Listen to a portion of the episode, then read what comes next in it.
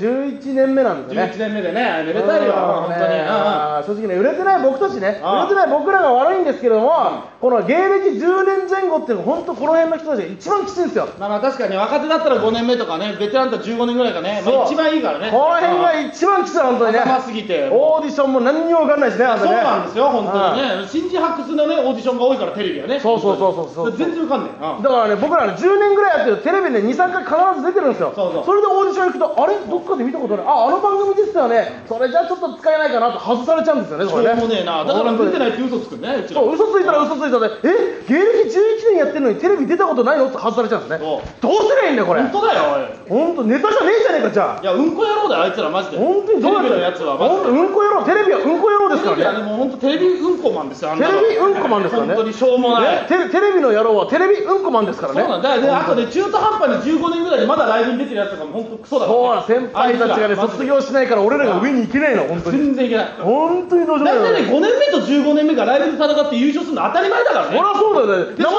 5年目がノルマ払ってんだよなそのライブそうノルマ払ってるんでですよ優勝して優勝賞金でそうそうれで飲み行ってるどういう気持ちの先なんだよあれどうなってんだよ本当にしょうもねえ意味がわかんないよだってサンミュージックなんでねあれ m 1とかそういう賞レースのファイナリスト5組いますからねそうだよ多いんだよそう三拍子エルシャラカーニカモメンタルうん手賀沼うん潤メープル超合金ねう全員売れてねえじゃねえか本いや当まあにメイプルは売れてるけどいやあれもまだ売れてねえよメイプルは売れてねえってとこすげえな向上心がすげ本えな当にだからそういう人たちをね決勝に行ったから仕事あげなきゃあげなきゃって事務所事務所の人が言うんですよやるやるだからちょっと小金稼いじゃうからやめるにやめれない地獄のループ本当だよお本前当に小銭でミルクあげてんだよあいつらどうしようしょもねえ子供に本当なんだよう本当んこ野郎だマジであいつらこそうんこ野郎なんですよ、マジで本当にあいつらうんこ野郎なんですよ、本当にね。そうなりたくねえからなうちらなそうだよも本当にも早く売れたいわ本当いにや売れてない先輩ライブに出てる売れてない先輩の飲み会が一番自分そう、最悪だよ、明日早いんで、ちょっと帰帰りたいんですけど、とか言ったら、えなんでそんなこと言うの俺が松本人志でも同じこと言うのそうそう言わねえよ。当たり前だよなそんなの